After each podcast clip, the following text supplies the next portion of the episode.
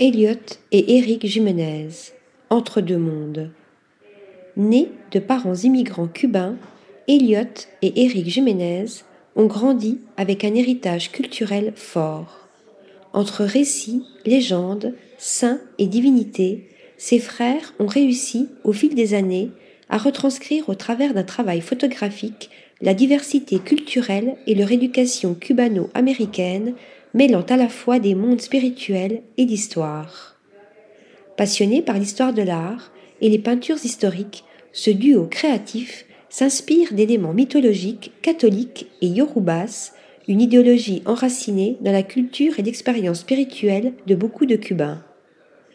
Au fil des années, ils vont réussir à développer des images fortes dont les influences dérivent d'une éducation théologique, du surnaturel et de la divinité des dieux.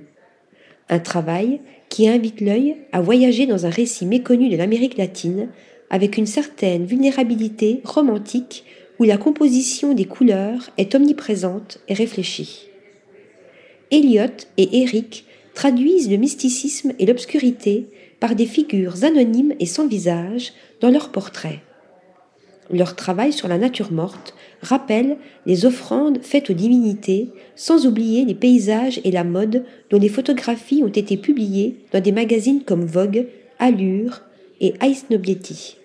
Cette infusion du passé est retranscrite dans leur nouveau projet, Entre dos mundos, signifiant entre deux mondes en français, qui consiste en la personnification de divinités et saints rendu possible avec la combinaison de deux idéologies initialement incompatibles, le catholicisme et le santeria ou l'ukumi, décelant alors des points de convergence et de divergence au sein de ces deux mondes spirituels distincts.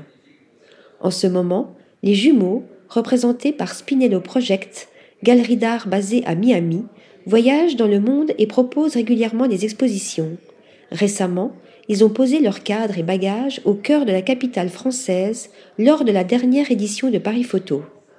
Leur travail artistique offre une plongée contemporaine et moderniste dans une certaine époque où se mêlent des mondes spirituels remplis de délicatesse, de douceur, mais surtout de contraste pour une échappée dans le temps et l'espace qui ne vous laissera pas indifférent.